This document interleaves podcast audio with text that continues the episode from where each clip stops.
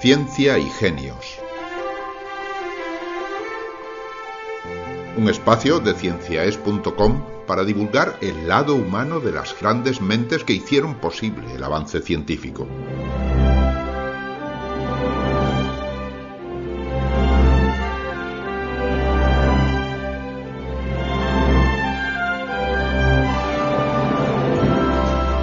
Ciencia para Escuchar les ofrece un nuevo programa de divulgación científica.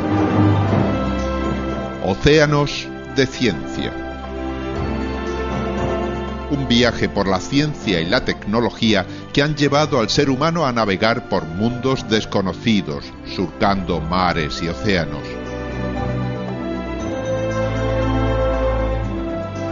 Un programa escrito por Manuel Díez Minguito y elaborado en colaboración con Ángel Rodríguez Lozano. Océanos de Ciencia se une así al conjunto de programas de divulgación científica que ofrecemos en cienciaes.com, hablando con científicos, ciencia y genios, Ulises y la ciencia, la ciencia nuestra de cada día, zoo de fósiles, seis patas tiene la vida y vanguardia de la ciencia.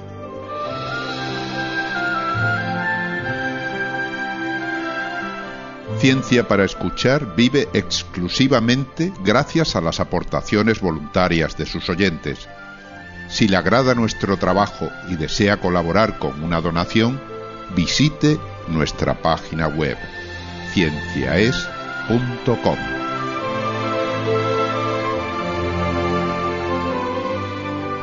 La transmisión a distancia mediante ondas electromagnéticas era un hecho conocido, al menos teóricamente, desde principios del siglo XIX. Pero una teoría, por muy fundamentada que esté matemáticamente, no es suficiente a menos que se construya un artilugio práctico que demuestre su validez. Hubo que esperar hasta finales de ese siglo para que el ingeniero eléctrico italiano Guglielmo Marconi lo lograra un hombre que supo compaginar desde su juventud la genialidad con una habilidad especial para beneficiarse económicamente de sus propios inventos, algo poco común en el mundo de la ciencia. Escuchen ustedes su biografía.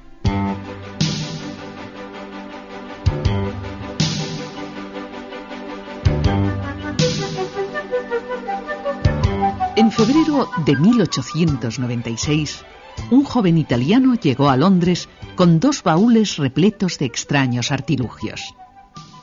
Era un equipaje tan insólito que los empleados de aduanas sospecharon al instante y lo sometieron a un examen tan riguroso que acabaron por destrozar todos los instrumentos. Al recién llegado se le cayó el alma a los pies. En un abrir y cerrar de ojos aquellos escrupulosos funcionarios habían desbaratado el prototipo de un invento que muy pronto iba a revolucionar el mundo de las comunicaciones.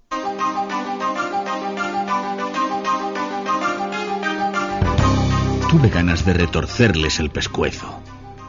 Como buen italiano, me cegaba la pasión, pero al fin y al cabo, por mis venas corría también sangre inglesa, y supongo que gracias a ese legado de mi madre, conseguí reprimir la ira.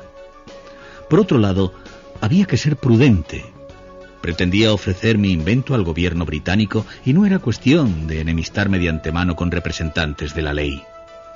Así que recogí los despojos, me fui al hotel y me encerré varios días para recomponer el equipo. Un equipo al que había dedicado todos mis esfuerzos desde el día en que, por casualidad, leí una esquela.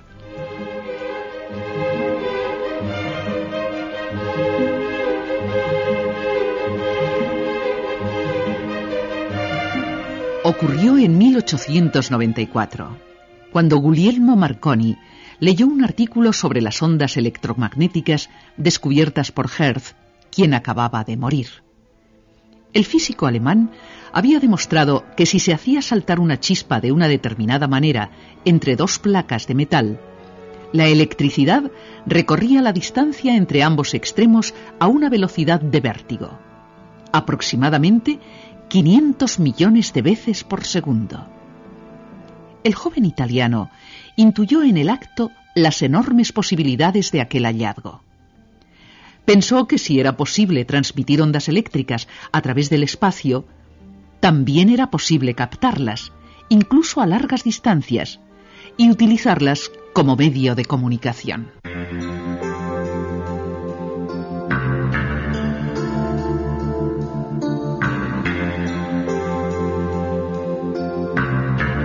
Lo más inmediato era encontrar un lugar adecuado para realizar mis experimentos. Afortunadamente, nuestra casa en Bolonia era inmensa, así que me apropié del desván. Retiré las cajas de gusanos de seda e instalé ahí mi laboratorio. Comencé con instrumentos muy rudimentarios, una bobina de inducción, un descargador de chispas, un teclado de código Morse y un coesor, es decir, un artefacto que ideé para detectar las ondas. En un principio, mis avances eran muy lentos. Las señales apenas recorrían unos cuantos metros de distancia. Pero sabía que solo era cuestión de perfeccionar los aparatos. Hice innumerables pruebas y un día, accidentalmente, di con la solución.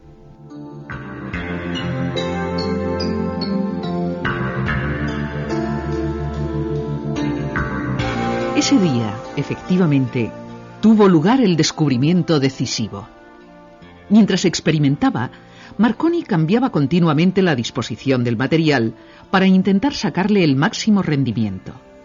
Por casualidad, sostuvo en lo alto una de las planchas metálicas y entonces, inesperadamente, aumentó vertiginosamente la potencia de la señal. Las ondas eran capaces de recorrer hasta un kilómetro de distancia sencillamente porque había un trozo de metal en el aire y otro trozo de metal en el suelo. Todo era cuestión de conectar a tierra el emisor y el receptor y de elevar cada vez más la antena. Marconi lo hizo y a partir de ese momento el progreso fue imparable. Había llegado la hora de presentar el invento en sociedad.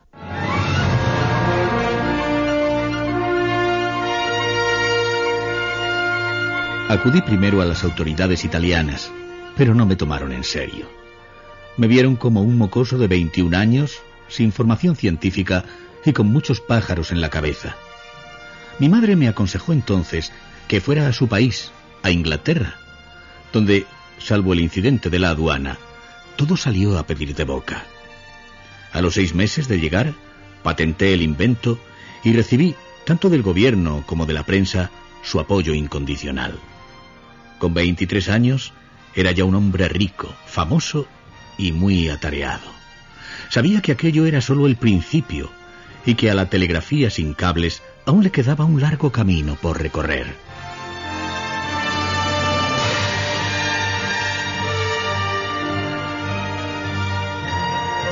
Pero Marconi estaba dando pasos agigantados. En 1897 se instaló la primera estación inalámbrica en la isla de White y gracias a ella se pudo establecer contacto con un buque de vapor a 14 kilómetros y medio de distancia. Dos años después, las señales recorrieron 50 kilómetros y atravesaron sin dificultad el Canal de la Mancha. En Inglaterra era todo un personaje y hasta la reina Victoria solicitó ese verano sus servicios para comunicarse con el yate real.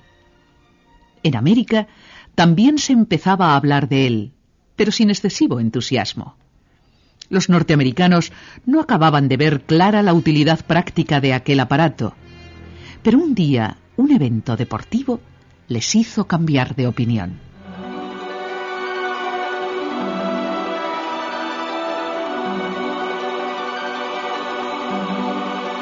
En septiembre de 1899, un prestigioso diario de Nueva York me pidió que siguiera desde alta mar las regatas de la Copa de América y que le mantuviera puntualmente informado sobre todos los pormenores de la carrera.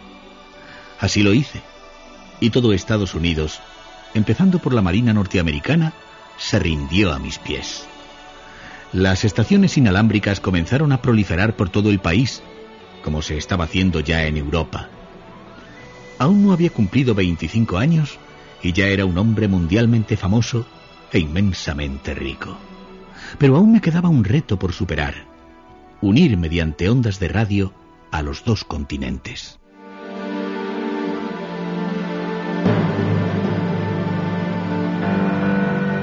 Muchos matemáticos aseguraban que aquello era imposible, debido a la curvatura de la Tierra. Afirmaban que las ondas hercianas se desplazaban en línea recta, como la luz, y que a partir de una determinada distancia, unos 250 kilómetros, rebotarían contra el mar y se perderían en el espacio. Pero Marconi era un hombre testarudo. Eligió la localidad de Poldu, en el extremo sudoriental de Inglaterra, para construir la estación europea e instaló la americana en la isla de Terranova, frente a las costas canadienses. Ahí, provisto de globos y cometas, levantó una inmensa antena y se dispuso a esperar las señales que debían llegar desde el otro lado del océano.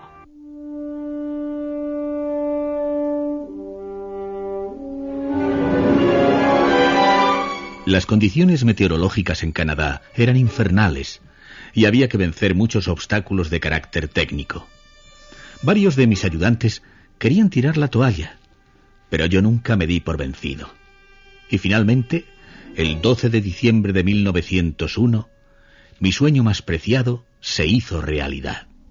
Estaba sentado frente al aparato, con los auriculares puestos, sin detectar nada, cuando de repente Sentí un agudo ruido en los audífonos y acto seguido los tres inconfundibles puntos del alfabeto morse. No había nada que obstaculizara las ondas, ni montañas, ni bosques, ni océanos. Sin necesidad de conexión física entre transmisor y receptor, habían atravesado el Atlántico a la velocidad de la luz.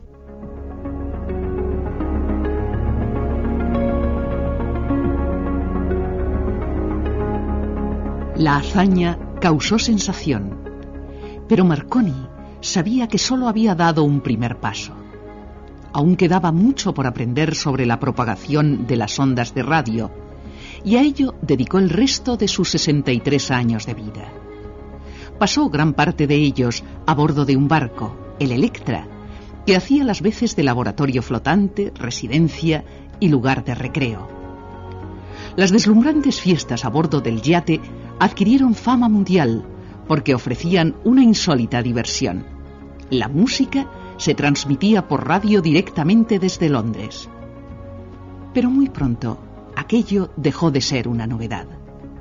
Los receptores de radio inundaron todos los hogares con programas de entretenimiento, de debate y de información. Las noticias se propagaban en el acto. Y eso fue precisamente lo que ocurrió la madrugada del 20 de julio de 1937. Las emisoras de todo el planeta anunciaron la muerte de Marconi e interrumpieron sus emisiones durante dos minutos. Dos minutos de silencio para recordar cómo era el mundo antes de que la radio empezara a transformarlo.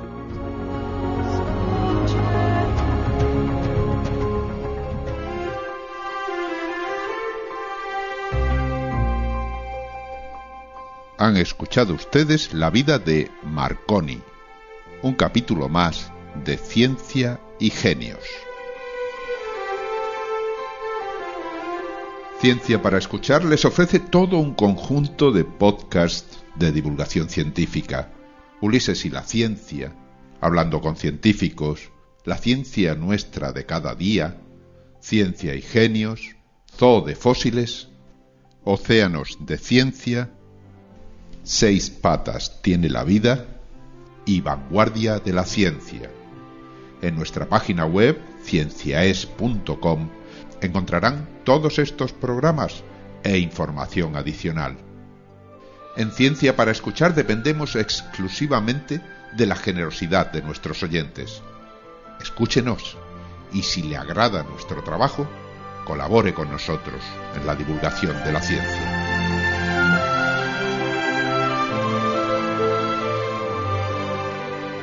cienciaes.com. Ciencia para escuchar.